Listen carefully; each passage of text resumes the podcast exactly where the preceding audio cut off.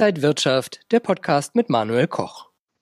Fed Vice Chairman Richard Clarida expects the US economy to return to its pre pandemic levels by the end of 2021. Is this maybe too optimistic? This is the IG Trading Talk, and I'm Manuel Koch. And joining me now are Salah-Eddine Bouhmidi. He's the head of markets at IG, and the iconic Einstein of Wall Street, Peter Tuchman, over 35 years on the floor of the New York Stock Exchange. Guys, so good to see you. Good Thanks to see you. Us. How are you? Hi, guys. Good, good to see you, Peter. When we hear all these news, also like from the Fed vice chairman, do you think it's too optimistic to be back to normal by 2021? You know what? I think there, as we always have often talked about, I think this story is so, uh, so ever evolving, moment to moment, hour by hour. You know, to make a bold statement by that, I mean, he gave us enough time by the end of 2021. You know what? Look, this happened very quickly. It's not going to go away as quickly. Uh, I'm, I'm hopeful that there will be a recovery economically by 2021. I imagine that what he says by saying that is that they will. I, you know, it's funny when the Fed people speak. It's important to note why they're saying what they're saying and what they really mean behind it. It's kind of funny who's hanging out behind the curtains. And I think what they're hoping to say by that comment, there's no way to predict what the uh, recovery will look like. It's a V, it's an L, it's a U. Who knows? We don't know so much right? We're still in the midst of a devastating pandemic economically, even more than all other parts of it. But I think what they're saying is that they're going to backstop the markets and that we hope the economy will catch up with the market. Um, Peter, moving back to the dollar, to the U.S. dollar. I mean, we have seen that the dollar was weak the last days, uh, the last weeks actually, and uh, we had on Friday good uh, surprising non-farm payrolls that that actually stopped this dropping of the of the dollar index. The euro also uh, dropped on Friday. So at the end of the week, we have seen a small stabilization of the dollar. Is the a weak dollar actually not a good advantage for the U.S. for the upcoming months and years? You know what? For for me, that's not my expertise and my wheelhouse. I understand that we are going to see very short lived uh, positive and negative reactions to what's going on. The dollar right now seems to me to be the sensitive piece of the puzzle that is reacting to what's going on. Whether, you know, in my opinion, I think we'll talk about it on this call, is what's going on with earnings. If you lower expectations enough, any earnings look positive, right? And also, I think that, you know, you're seeing with the dollar, there's so many moving parts to this right? You know, whether it's globally, whether it's domestically, and whatnot. So it's I, I it's not it's not really a, an easy question for me to answer. Okay, thanks. When nope. when you are talking about the the earnings, uh, they are on the one hand the big listed corporates, on the other hand small businesses. 100 CEOs wrote a letter to Congress saying that there must be more help also for the small businesses. So is there a danger of a lot of like bankrupt companies in the country? The numbers that we're seeing from small business, restaurants, hospitality is quite devastating, I must admit. Numbers like 60% of all restaurants in the United States will never reopen again, right? And they employ a majority of the population here. So um, I think you're going to start seeing defaults as far as real estate. People are not paying their rent, whether it's uh, uh, personal, uh, you know, um, domicile or it's corporate. So I uh, that's why I think the question is, is is the dollar is a complicated question, and I think the economy is a really complicated question because the more the story evolves, as we've talked about, it's even more uh, obvious or ever present or, or uh, uh, apparent the the bifurcation between where the markets are going and where the economy is going. We are seeing that the top five stocks, which have carried the market itself into recovery, are not affected so much by the pandemic. Right? Nasdaq is still yet with with all that's going on, hitting record highs. but you're going to see so many companies, it appears, uh, in hospitality, in airlines, in travel, in uh, sports, in uh, in in restaurants, particularly. Um, small business is going to be hurt by by this pandemic, and it's you know some of them are still holding on. Some of them are are really we're not hearing from yet, right? Some of them are on the cusp of things going really badly. So I think that story is really ever evolving. And now we are hearing from Washington, D.C., that Democrats and Republicans are talking about new packages. Do you think there will be something new coming out, some more billions? You know what? I mean, I, I believe we have to, right? You know, I mean, I think, look, there are people who are participating in the market and they are participating in the rally in the in the S&P Nasdaq and people who are in the stock market. Unfortunately, that is a small majority of the general public of America who has been the most affected physically and financially uh, as far as health care uh, goes by the pandemic and small business, right? So um, I think I think I think we're we're we're kind of in trouble right now, and you know, and it's funny these these uh, uh, small business, you know, they need to put together another stimulus package. How much is it? I don't really know. Are we going to target the $600 that was really just hold, keeping the small guy holding on piece by bit by bit? Or is it going to be a little bit broader? It's clear that a lot of the high flying companies in the market don't need any more stimulus. What really needs it is the basic general population right? The individual who's worrying about putting food on the table and uh, people who are um, compromised by this uh, uh, in a health way, and and basically the the bare bones, the nooks and crannies of our of our economy, of our society, who are really suffering, right? You know, we know that number that a majority of people in the United States don't have a nest egg of five hundred dollars to uh, to weather a crisis right? And that that was before we saw this crisis. This crisis is so multifaceted in so many ways. Where I think it's really caused a fracture is in the in the state of the consumer. Yes, we're seeing a lot of people, you know, uh, uh, uh, buying things online and keeping the uh, the, the high flying tech companies, you know, in, in good condition.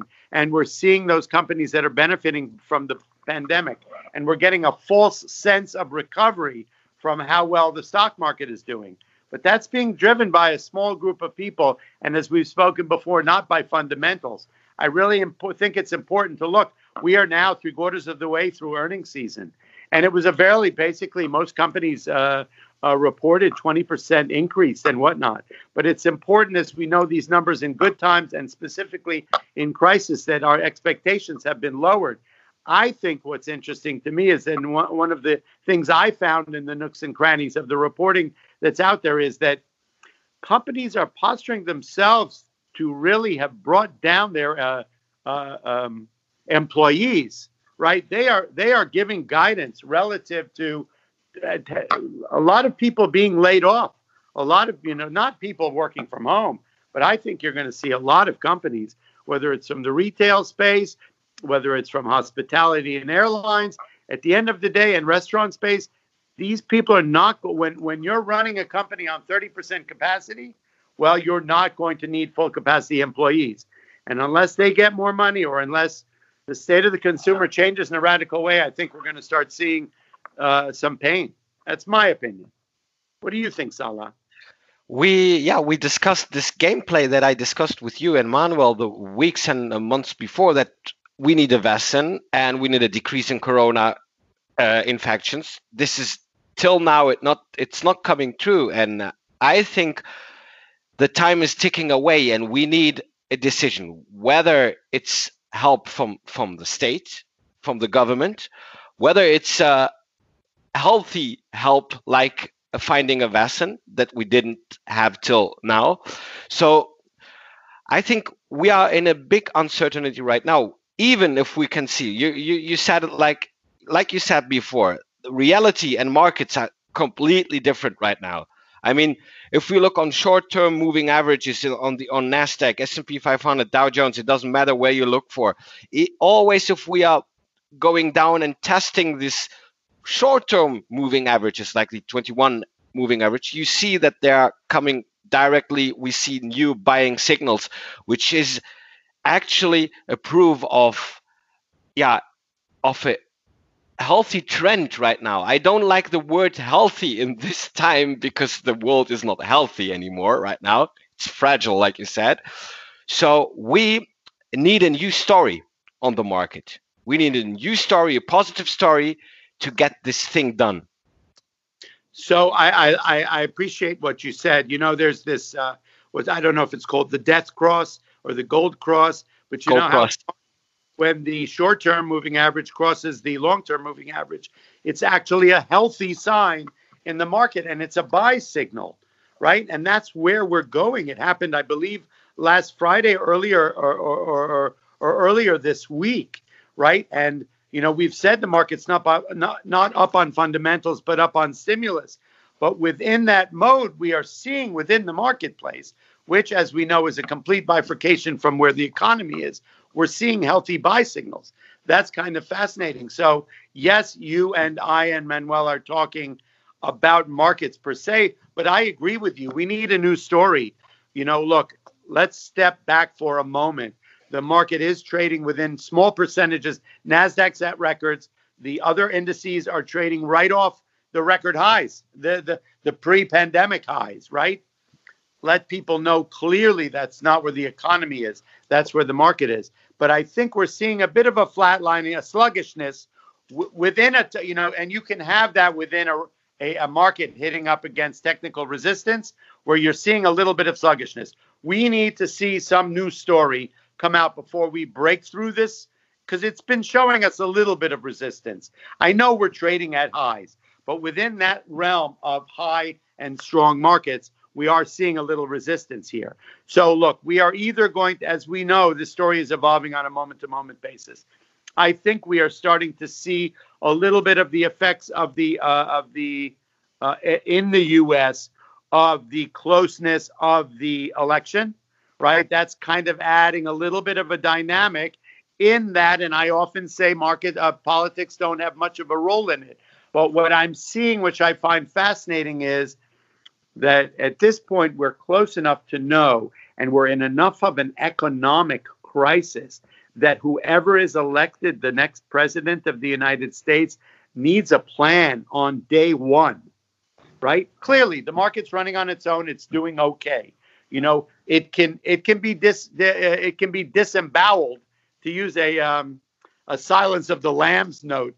It can really be taken apart, as you often say, um, by by one bit of bad news, right? You know, suddenly you know we push off uh, the uh, the vaccine till late 2021. You know, we're we're living in an altered reality. Our administration is now calling for November 3rd as the day of the of the vaccine. I don't think that's realistic. We're looking into 2021. You know, as we say, is the market going to catch up with the economy? Is the economy going to catch up with the market? What is the next step in the stimulus? What is the Federal Reserve going to pull out of their hat coming soon? How much will effect that will have on the market? And hopefully it has a more of an effect on the economy per se.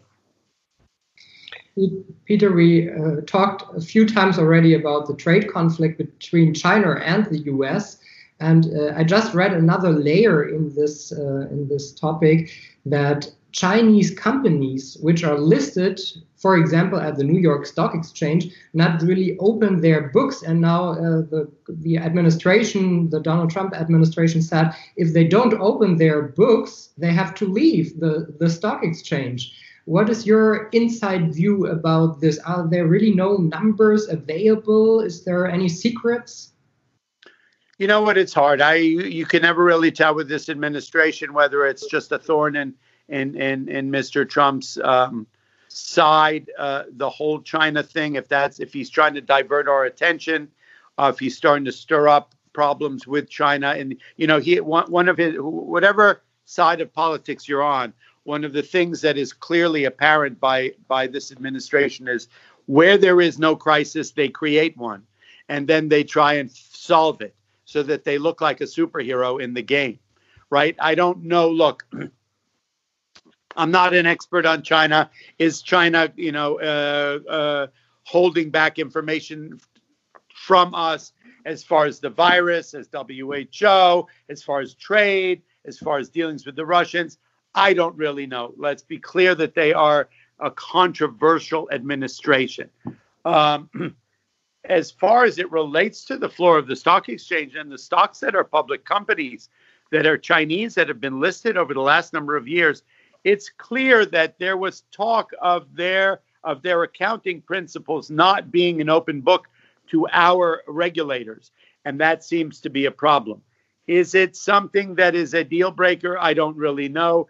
Is it just why why with so much that's going on now, right? We need a plan. We need leadership. Trust me, 155,000 people are dead. The world is now resurfacing with new viruses all over. And as we watch the United States careen off a cliff relative to deaths rising on a daily basis, do we really need to be focused on the accounting principles of small Chinese companies that are listed on the stock exchange? I don't think so. Is it a diversion from our attention on the really important stuff? For me, that's clear. Leadership is a good topic, actually, Peter, because we don't have leadership worldwidely actual. So that's why gold price is jumping up. Bitcoin is since begin of the year it's 60% uh, it may, created 60% plus performance no other asset had so much gain so this is for me an indication that we need leadership right now uncertainty is growing just because we don't have leadership it's not just talking about the us and the us government it's a all worldwide thing uh, you, you bring up an incredible point and i think it's so super powerful we have showed what a lack of federal leadership in the U.S. can do. It completely can break down the support staff and the plan and strategy to take a un, uh, unknown uh, uh, crisis, one bigger than ever, and show that a lack of leadership can cause what's caused here. Globally, right? I'm always reminded, and I'm not a big superhero movie person, but you know, if you look at from uh, from um, uh, Goldmember to uh, Spider Man. You know, when the worlds are in crisis, this is a time where global leaders need to come together and say to, to, to everyone, we are here together as a team because we've talked about it. We talked about it week one that what I think differentiates this from a financial crisis or an economic crisis that we've seen over the years in the crashes and the and, and, and the different uh, economic and financial crises we've seen. This is a global crisis, global pandemic. There's not a human being on the earth who has not been affected by this pandemic, physically, uh, spiritually, financially, and as far as their health goes. Not one. This is scorched the earth biblical business going on here. And so I think when you see a flight to safety to gold and the bitcoins, that is really telling us that in the nooks and crannies of the investment community, people are anxious, right? Let, let us not be fooled by a strong Dow and NASDAQ stock market. This thing could snap at any moment. It's being falsely supported in so many ways. it's important for us to note wouldn't we feel better as a world if all of the leaders of the free world were to get together, look at the big, big picture here on how it's affecting different countries. Who's done a better job in dealing with it? Who needs our help globally? What is the next step in a strategic approach to get a handle on this? We, we're talking, we're in August. We don't have a handle on this. Yeah. Some parts of the world have a better handle on us. But when you're looking at a situation that is so severe economically and health wise, a health crisis, and economic, forget the markets for a moment, a health crisis and an economic crisis that we don't have a handle on it on August 7th, then we really need global leadership. So I appreciate you bringing that point up. Thank you, Peter. So, uh, Peter, last question. Are you on TikTok and would you like to buy TikTok for the US market? You know what? I, I look. I have my my fun time with social media. I find it fascinating. I think it's wonderful to build a brand, and as far as advertising, um, and uh, I this week I hit 16,000 people on Instagram.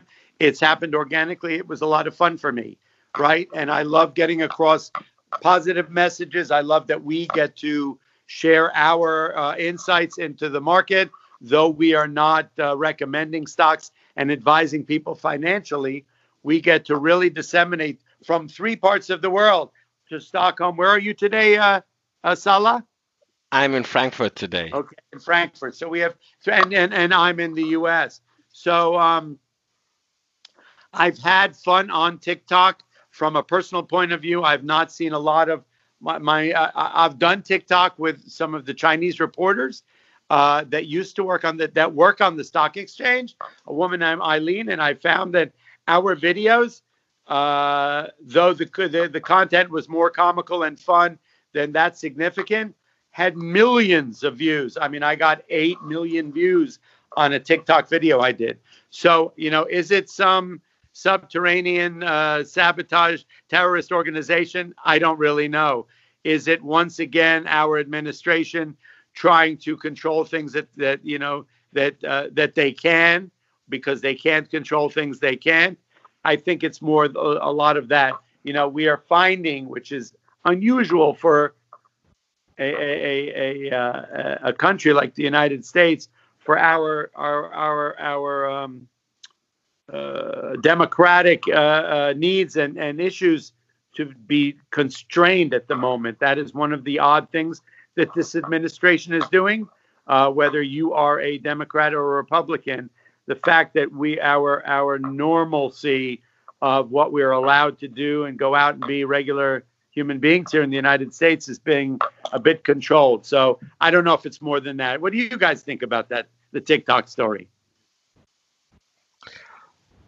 I think TikTok has a lot of potential, and I think uh, uh, you know it's the next big uh, platform, and everybody who wants to build a brand and who wants to have a worldwide audience should on should be on this. And that the U.S. now is all uh, again complaining about these uh, things. Uh, I'm not surprised. I think it's what you said. It's a political decision to to do this move, and we, we see the results at the moment. Correct. What do you think, Salah? Exactly. I mean, this is a just a first small, a, a small part of the trade conflict. I mean, generally speaking, this is just one puzzle of a lot of other puzzles that are that will come in whether it's TikTok, whether it's Huawei, whether it's other companies that we don't we don't have right now on focus.